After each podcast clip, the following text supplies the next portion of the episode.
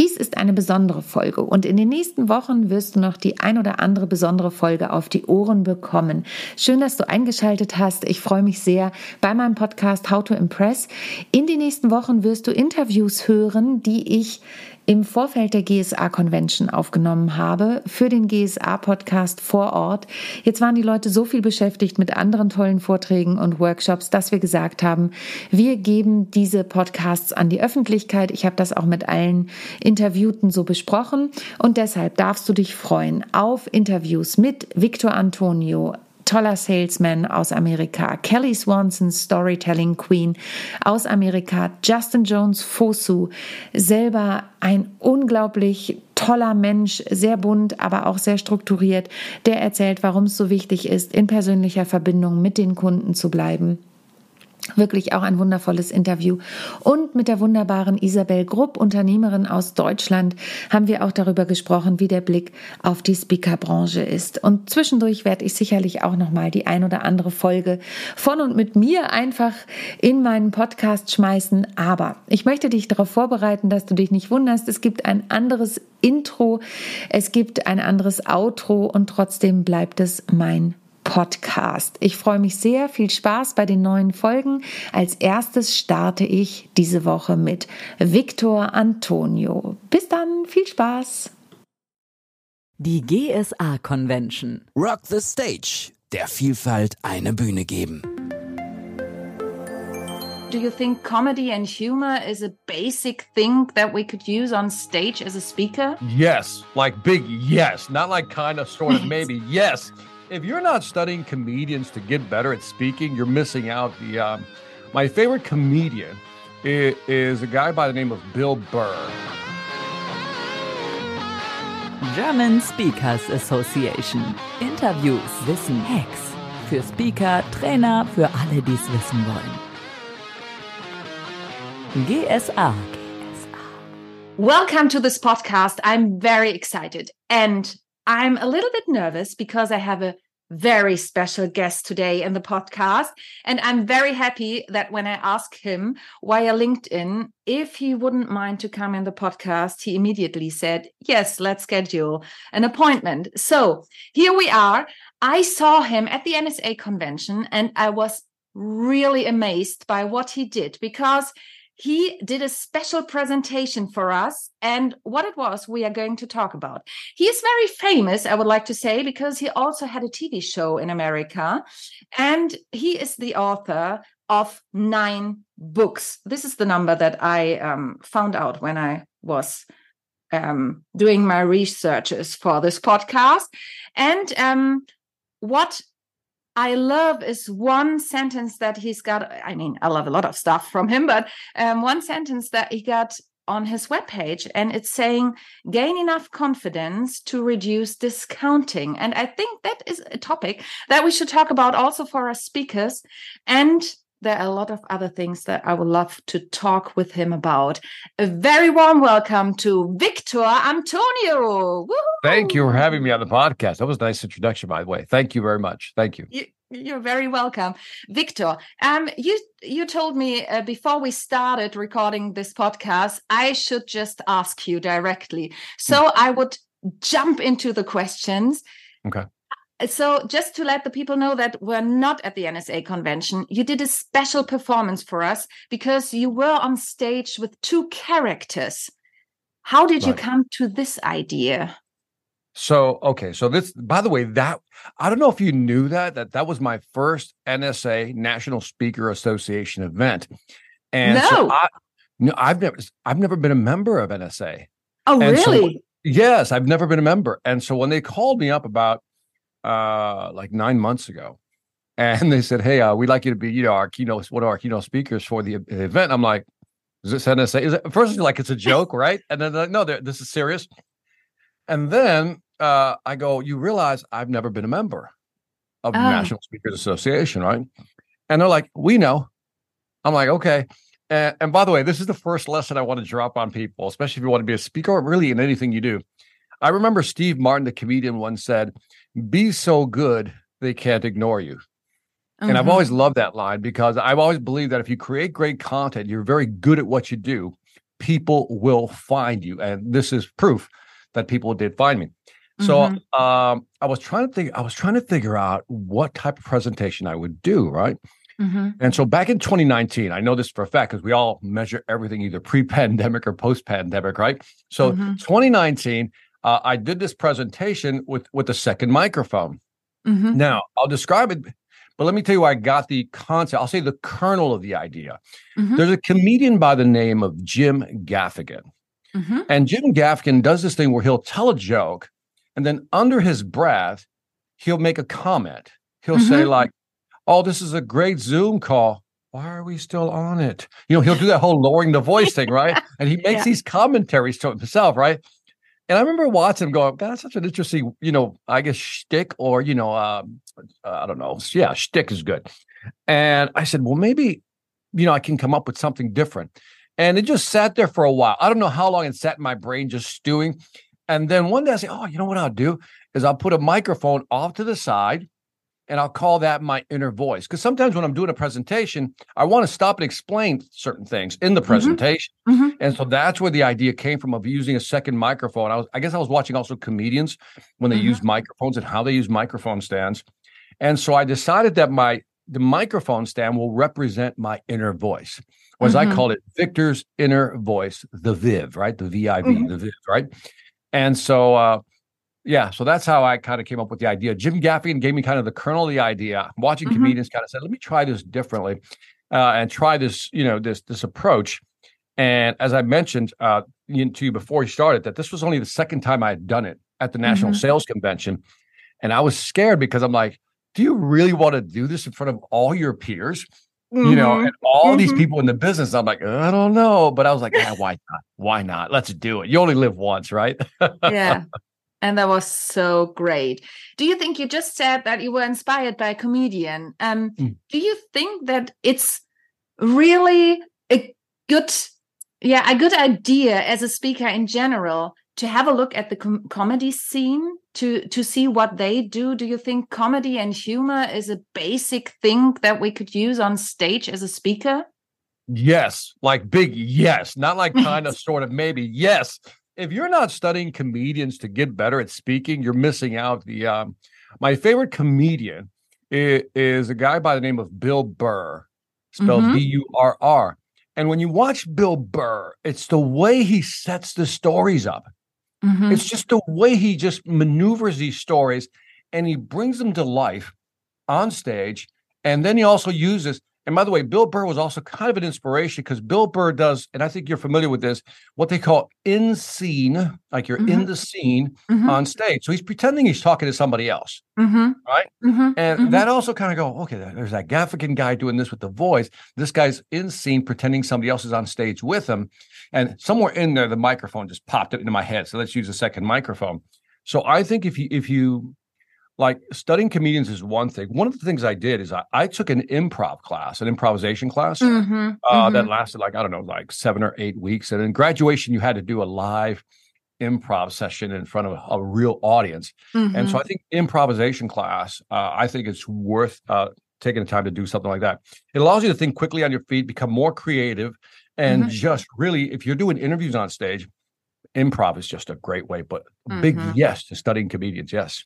Hmm Very good hint because I have a colleague I know from the GSA who's always asking everybody when he's going to a cinema uh, seminar, um, how do I get more humor in my speech? And I think Right, right. watching Yeah. comedians is really a good point, isn't it? I mean, as you just said. Oh, you you bring up a good question. My, a friend of mine, I, I am not joking, just asked me this question about I don't know, not even a week ago, a few days back. We were just getting some coffee, and he was like, "How do you how do you infuse humor Mhm. into your your speeches?" Right.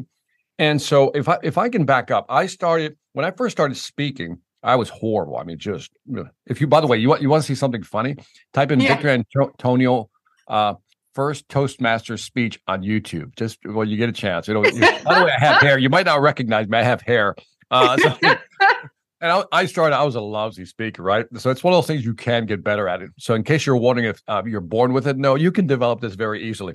Mhm. Um, uh, and so when I started developing speeches and I started using humor, I started asking myself, well, how do I incorporate humor? So within Toastmasters, which is a speaking organization that's in yeah, every, we have it in area. Germany. Yeah. Mhm. Yes. And so I started in Toastmasters, and you know how they teach us to speak in five to seven minute modules, right? Your little speeches can't be more than seven minutes. And so when I develop speeches, I think uh, I call it the 357, right? The 357. I create story modules in 3 Mhm. five, or seven minute segments, modules. Mhm. And then when I do Mhm. that, I string a bunch of them together, right? To create a speech. When I'm thinking of a story or something, I'm, I'm typically thinking about a 357 speech, right? Something short. And then I say, okay, here's something that happened to me. How could I make it funny? Mhm. And then I just like start brainstorming with different Mhm. ideas.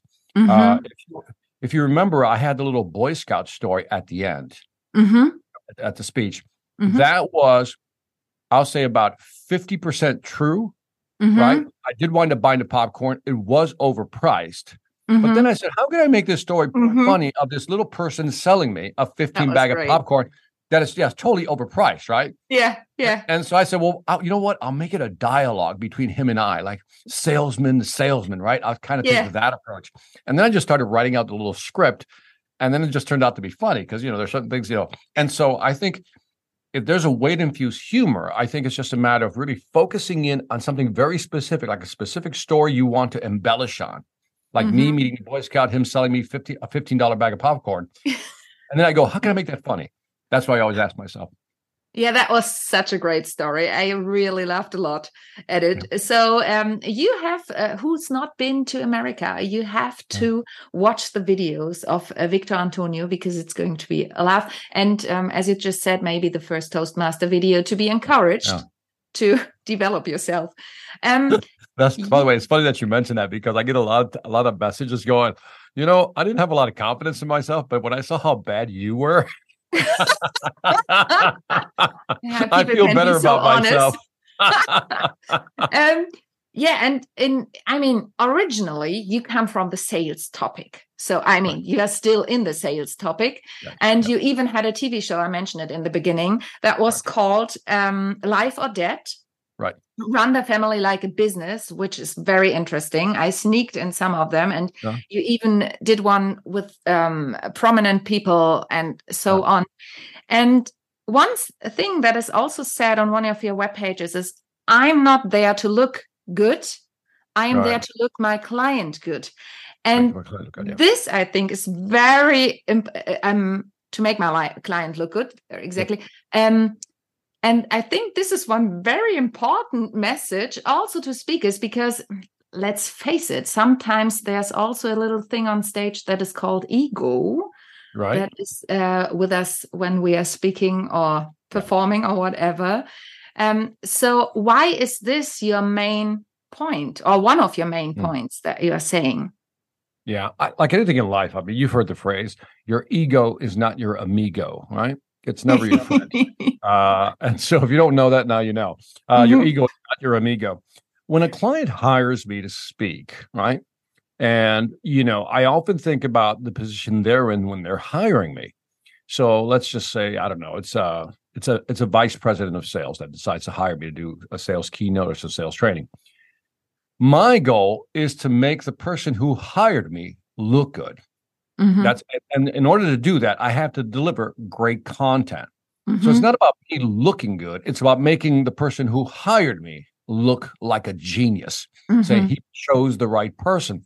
And so I'm always like other centric, right? I'm very empathetic. I'm very other centric. I think I think one of my my my subtle superpowers, if I can call it that, a subtle superpower I have is that I'm very empathetic. Like mhm, I'm really paying attention to the audience. mhm, And if I'm not on track with them and I feel they're not on track with me, mhm, I begin to, you know, when you're flying a plane, the, the, the pilot hits rough air and then he says, okay, he or she says, I'm going to look for different airspace. In other words, go up or down, different Yeah. altitude to try to find smooth space. When I do a presentation and it's not going well, my brain already can detect it. You're like it's, I just know that I'm, I'm hitting rough air. So Mhm. then I either try to reduce, simplify my content or elevate the content. Mhm, And I think that's one of my subtle superpowers. I'm very good at that.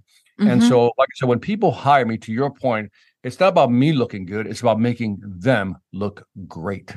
hmm this is so important because I think this is I don't want to to um, accuse anyone about that, but I think this mm. is often the point that people forget when yeah. they go on stage that it's not about them, it's about the audience, so to say. Yeah. And um can I add have- something to that, Tanya I just want to I just want to add something small to yeah. that. Yeah. Because I think this is important. This and you can I can tell usually the I'll call them the amateur speakers between mm-hmm. the pro speakers. And the amateur speakers spend a lot of time talking about themselves. Mm-hmm. You know, their whole story, you know, mm-hmm. the the hardships, the struggles, mm-hmm. you know. Mm-hmm. and I mm-hmm. get that. And I when I and I know there's stories out there that are just pure motivational, that they're designed for that. But to some extent, you can tell your story but it, the more time you spend on your story, the more you're taken away from the value, unless it's providing direct value to the audience. Mm-hmm. But too mm-hmm. often I see speakers just talk about, you know, I can talk about my story. My family's mm-hmm. from Puerto Rico, right? Small island. My family arrived in the United States, didn't speak the language. We were poor. We lived in one of the roughest areas of Chicago. I got I got sad stories you wouldn't believe. Mm-hmm. But in my mind, I go, well, they don't want to hear my sad story. They're mm-hmm. here because they want to benefit from something I can deliver that they can use. Mm-hmm. And that's the, that's what I always tell people. If you're going to share your story, make sure you can then turn it around and it's something they can use. Yeah. And so I have a simple formula. It's called story point application. Mm-hmm. Tell a story, make a point. Now hear how it applies to you. Mm-hmm. and good. I think that's always yeah. very powerful. Yeah. And I, I just had to uh, laugh a little bit because I was in the plane back from Orlando to Frankfurt and mm-hmm. suddenly the um, pilot said, "Okay, we have only rough air in whatever mm. altitude I'm flying." So, right, right.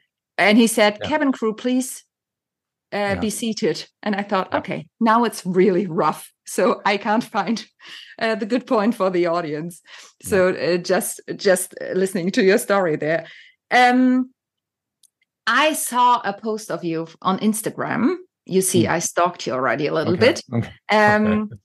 And uh, one sentence that you already uh, also have is finding the why in how people buy. This is also, I think, one of your main topics.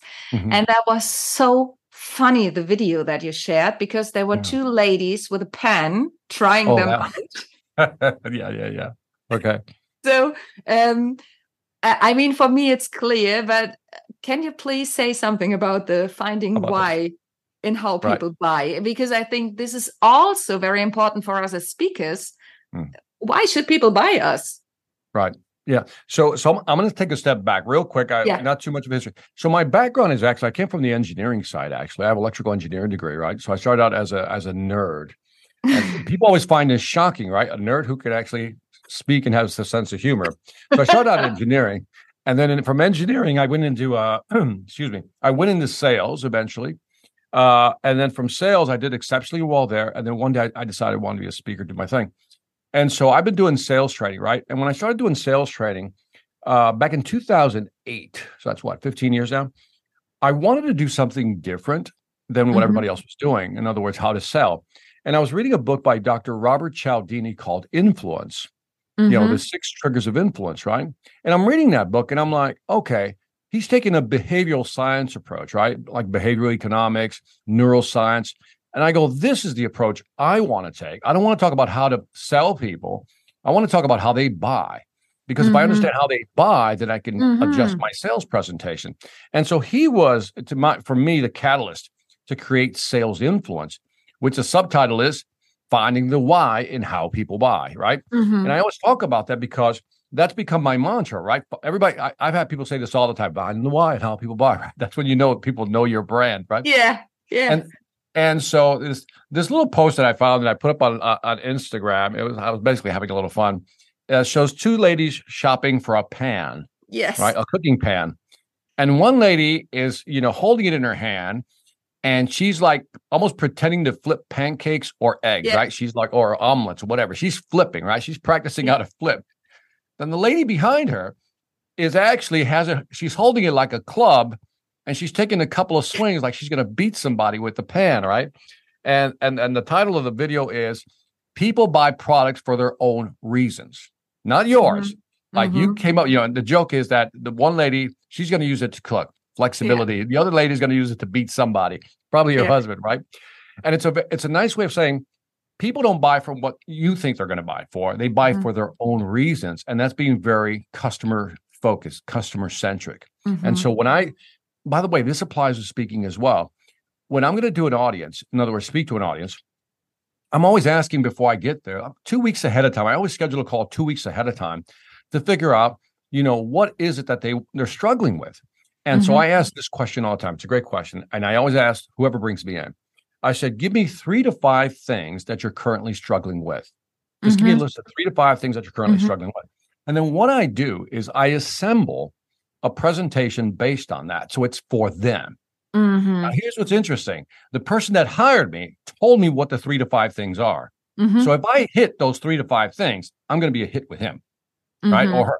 And then if I'm talking to the audience, they're going to go, oh, this guy understands our business. So, and I also add, you know, language from the industry. So those are two things I do. I find Mhm. out what they're struggling with, and then I put it in their context when I speak, and that makes it easier for me to talk to them. So again, I'm very audience centric in this case. Hmm I mean, that's the same as you just said for sales, right? As so to to find out what they really want, what they if they know what they want. I mean, Yeah. Even there, we can ask some more questions. But um, do you That's think? smart, by the way, it's a smart statement you just made. It's a very bright statement, insightful statement, because sometimes, as you know, they don't know. yeah, and so our job as salespeople is to guide them to an answer. Mhm. They go, "Oh, you're right. I didn't know I needed this. Thank you for showing me this." So I'm glad you Mhm. pointed that out.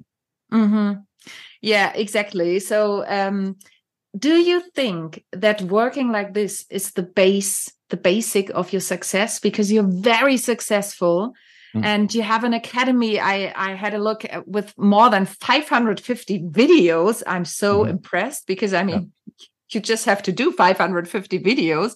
Right. So- a lot of videos.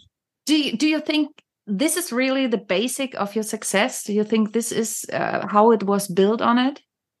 The answer, the short answer is yes. And so, so, so then I'll, I'll rewind the tape again. Yeah. Back to 2008, I decided to do sales influence. Right Mhm. around that time, there were people out there who were well known in the sales Mhm. world. I wasn't known, right? Mhm. And so Sun Tzu, Art of War, attack your enemy where they're weakest, right? Keep that in mind. Attack your enemy where they're weakest. Mhm. And at that time in 2008, what I realized that nobody was doing video. Mhm. That's the first thing I realized. Nobody was really doing a lot of video. I also read the book by Gary Vaynerchuk at the time, Crushing It. And he Mhm. was talking about all in on video, right? He's like, go all in on video, right? And then around that time, I'm just telling you, these things happen. This confluence of things happens that says, okay, there's a direction. And then around that time, Google bought YouTube. Mhm. Well, why would Google buy YouTube? Because they're investing in video. So I said, Mhm. okay, from now on, we're doing video. I think that's where we can attack the enemy because that's where they're weakest. And so I was on this constant, this cadence of three to five videos a week, like Wow. every week, three to five videos Wow. a week, every week. Mhm. And I was just going for it, you know, and I wasn't, one of the things I didn't do too much, and I'm glad I didn't, was I didn't auto censor myself. You know how sometimes you do something, you go, oh, that's not good enough. I'm not putting that up there. I Mhm. didn't do that. I didn't Mhm. auto censor myself unless I really thought it was wasn't good. And so I was putting up content just on YouTube. I Mhm. think I have like 1600 videos, wow. like 1600 videos. And so and then I started building the academy. And then here's what's interesting. Here's what's interesting. So I have all these friends who are starting out with me, right? And they're like, "Victor, you're an idiot. Why are you giving away your content for free? You're an idiot." Mhm. And they didn't understand what I already knew, where the market was going. This Mhm. whole thing about charging for content was going to go away the way of the wind. wasn't going to be as popular anymore. Mhm. What was going to happen is that all this these tools were going to be used as marketing tools to get what I wanted, which was a bigger prize. See, they wanted to sell a hundred dollar course. I wanted to land a ten thousand dollar gig for speaking. Mhm. And so, and then somebody said this to me. I thought it was interesting. He said, Victor, but if, if you're giving them all the material, all these training tips, right? Why would they hire you? Mhm. And I and I said, I said, you don't get it. They they still have to assemble it. He goes, I don't know what that means. And here's like an analogy I came up with. And if you get this, you get this. I said, we've all done puzzles, right? Puzzles. Like, Mhm. so if I Mhm. gave you a 500 piece puzzle, you would what? Sit down, look at the picture, and then try to. We all do the edges first, right? The, Mhm. we always yeah, the right. First, right. And then we just fill it in, right? We look for little yeah. objects. We start combining the Mhm. object. Now that's scenario number one. Scenario number two: I give you the 500 pieces, Tanya, but I do not give you the picture. yeah. Right. Could you could you put the Good puzzle point. together? Yeah. It'd be very hard. Yeah. And so I tell people, I give everybody the pieces of the puzzle, but they still have to call me to put it together for them because they don't see the picture. And that's the power of creating video. And to answer your question finally, is that through all these videos, I generated all these inbound leads because people kept finding me on YouTube. Like, who is this guy? Let me call him up. Let's bring him in. And so I've been an inbound marketing guy since 2008. I don't do any outbound. Wow. I mean, this is such a great tip and this is such a good message because I think a lot of people, including me, are really stressed by doing all this outbound stuff and saying, hello, here I am. Please Yeah. just find me and stuff. And I mean, what I find interesting is that you build up your academy. And as I understand you, the speaking came a little bit later, right? You started with the academy and with the sales training. And then, no, it started immediately. Yeah, speaking started immediately. I had I developed content, but I had not created the videos yet. Right. Oh, so I really? started Mhm. so I the video library started building slowly. Mhm. Right. So I started putting videos on YouTube. But remember, those are like onesie twosie videos, right? They're not courses, right? Mhm. And then maybe a, about a year or two into that, so let's say it's 2010 now, I start developing the courses. But if you just put up one course, I'm just going to buy one course. So it took about easily about two, three years to develop that library, a decent library. Mhm. And then we just Mhm. keep adding to the library. And I say that to people because people always think this is like a light switch. You just turn it on, magic happens. No, it's been, Oh. it's it is effort. And so the first couple of years, I'm I'm doing these, you know, three minute videos that I'm putting up on YouTube, right? Nothing to do with my courses in the academy. This is just Mhm. YouTube stuff. And I I called it chum. I don't know if you're familiar with the word chum. No. It's when you're when you're you, it's, it's the meat, the red meat you throw in, so the sharks will come up. Oh, can catch the yeah. Mhm. Yeah. I get it. So I, I consider YouTube videos, short videos, chum. So like that, you can have the, the the client sharks come to the top and they said, "Who is this guy?" And Mhm. then so like I said, two years into this, I start producing the actual courses, but slowly over time. It Mhm. takes a- I mean, it takes a while to develop these courses. So again, we have I think it's like to 62, 63 courses with over 500. I think it's more like 600 videos out. We got to we have to update the website. But it does take time. But if but if you love this business like I do, like you Mhm. love sales training, you love speaking, uh it, it's not work. I mean, it's just fun stuff putting this stuff together. hmm Very good. Thank you very much for that. And we are coming closely to the end. Um, but one thing that I think is also very important for my colleagues and everybody who's listening to us is how did you get an international speaker? Because you're not only speaking in the States, which are already much bigger than Germany, but Right. um, you've already been speaking in Europe, in Asia, in wherever. So, how did you do this then? The short answer is videos. I mean, that's the short answer. People find my right. videos, they're like, yeah, I mean, that's it. I mean, it's I'm telling you, everybody wants magic. And I'm like, I got none. I, it's very simple. Well, that's good. I mean, yeah. the the thing is, what happens is, um, I, I did a couple of free ones, by the way. Mhm. Uh, like you always do, we always do free, right? If you're starting out, Mhm. you got to do some free ones. Mhm. But yeah, people find me. Like I remember doing one in Seoul, Korea for Cigna. They found me online because I was like, "How do you find me?" We found you online. Uh, I did one for Saudi Airlines in Saudi Arabia. How'd you find me? Online. Mhm. Africa. How'd you find me? Online. Right.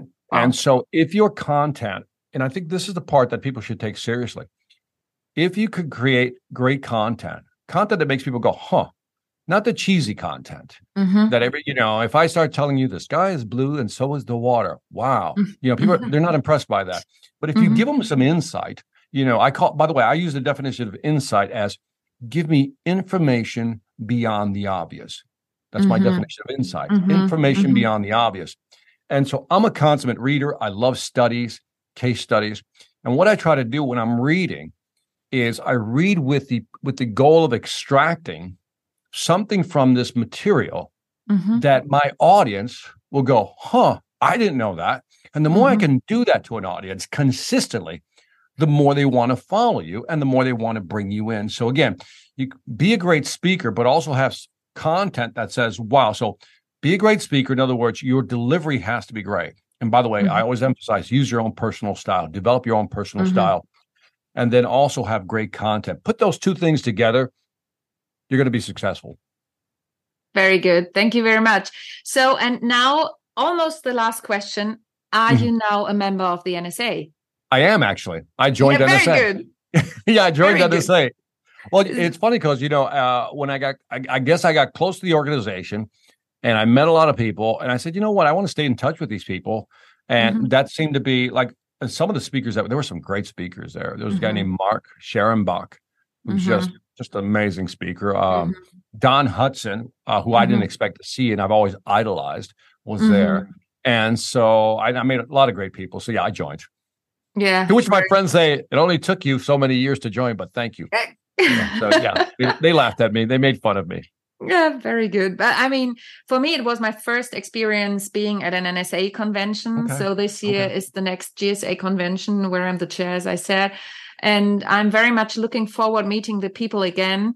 And I have to see, maybe not next year, but I will come back to America every time I can do it. Um, hmm. because it was also what was very impressing me was the thing that the people were really constantly saying that this feels like a family. I mean, we have this in Germany as well, but um, but this was really everybody who got an award, for example, said the NSA is like a family, mm. and it's yeah. like the people you want to meet um, yeah. every time you're there. And if I'm being really transparent, which I am, uh, I didn't understand that like you mm-hmm. can say it. Mm-hmm. Yeah. But exactly. you have to be there to feel it. Mm-hmm. And you go, mm-hmm. oh, okay, I get what you mean. Because some, you know, you hear, you hear that. Yeah, we're like family. You go, yeah, yeah, yeah, whatever. Yeah, exactly. But when yeah. you when you're there, you're like, oh, okay, this is what you really mean. I you really mean this. So it was cool yeah. too. Yeah. yeah, exactly. I can totally um agree with you. I'm totally agreeing with you because this is how it feels. And um, I had the point that I lost my luggage before I came to America, and the people oh, no. from the GSA were immediately because I had to go to the comedy night, and they were immediately, I give you this, I give you this. I know it's a bit too long, but you know, and this is so you don't expect it, but the people are like, I yeah. support you wherever you want to support. And that is yeah. really great. And I think this really makes the associations great yeah. and special. I, th- I, think everybody was there It was very open, by the way. You can approach anybody. Anybody was approachable. Yeah. Even some of the established speakers yeah. were very approachable. Yeah. You know, and everybody was very kind to each other. So, you know, if you're a speaker, you know, I would recommend joining. It's a great organization. Like I said, I, I didn't know it because I was always on the outside looking in. I never took the time to go peek at it. Mm-hmm. And but I'm glad I did. I'm glad I was forced to join NSA? Yeah, yeah. Very good. So, last question Is hmm. there anything you would love to add for people who maybe are trying to get in this position in that you are right now, being that successful um, with all what you're doing? I would first of all, there's there's a lot of free content online. If you want to hear mm-hmm. about my speaking career, like go to YouTube. Just go to my YouTube channel. Just type in Victor Antonio, you'll find me. And so there's a lot of free content out there, right? But if you really want to become a speaker, you know, so let's let's go through the basics first. Let's say you're sitting, you know, in your car at home, whatever, listening or watching this. The the first step is to make a decision that you really want to do this. Mm-hmm. That's that's the big decision. Like, and don't just say, "Yeah, yeah I do want to do it." No, like literally make a commitment, like almost like a marriage thing, like you're all in. Got to be all in because mm-hmm. adversity will strike, right? Mm-hmm. It's hard. Mm-hmm. Like a plane taking off, you're using a lot of fuel, a lot of energy just to get off the off the ground. And that's where people are really tested, right? Mm-hmm. And you mm-hmm. just keep going. I'm not saying you have to quit your job, do this full time. I'm saying do it part time, but you don't stop. You got to say, I'm in. I'm in for the long run. Like I knew I pushed like an you know, Texas Hold'em. I pushed all my chips in Las Vegas style. I go, I'm all in. Yeah. And when adversity hit, I go, all right, but I'm still all in. We just got to mm-hmm. figure it out. So my whole thing was always, this is my phrase. I just got to figure it out. I literally mm-hmm. say this to myself. Mm-hmm. I said, okay, that didn't work. Okay, but we got to figure it out. Mm-hmm. There's got to be a way. There's always a way. Mm-hmm. And so if you have that mindset, that it keeps you moving forward, right? That's that forward momentum. Two, develop your own style of speaking, right? As soon as I use my voice, my style, uh, Jim Cathcart says, nurture your nature. And I love that phrase, nurture mm-hmm. your nature, which is how you speak. You don't have to be fast talking. You could be slow speaking and people will love you. You could be fast talking, people will love you. Use your style. That's the whole point of authenticity. Yeah. And please don't and don't ask anybody about authenticity. I mean, that's I think that's one of the most ridiculous questions you can ask somebody. How can I be authentic? Yeah. Uh just try being yourself. Yeah, exactly. It's, it's an obvious one, right? yeah, And I absolutely. think don't be afraid to be authentic and Mhm. use your own style. That's the biggest fear that people have to overcome. And then again, look at your d- delivery style, but again, the content has to be so good Mhm. that you stand out from everybody else. In other Mhm. words, I read about two, maybe three books a month. I'm a consummate, I'm always like on one of my favorite channels is uh, Talks at Google on Mhm. YouTube. They're free talks at Google, like TED Talks, but I like the Google Talks better because they're more in depth, more meatier. Mhm. And so I, I listen to this stuff a lot, a lot of podcasts. I'm always consuming content, always thinking to myself, as I mentioned earlier, and I'll end with this. If you understand what your audience is Mhm. hungry for and you feed them, they'll love you. Thank you very much. That was such a great end of this podcast. I would love to talk to you longer, but I know time is sharp. So thank you very, very much, Victor, for coming into this podcast, for telling all these stories, for letting us know, for sharing. And as we know, sharing is caring. So thank you very much. I hope to see you again one day. And um, yeah, stay well. Thanks a lot. And bye bye. Thank you. Die GSA Convention. Rock the Stage. Der Vielfalt eine Bühne geben.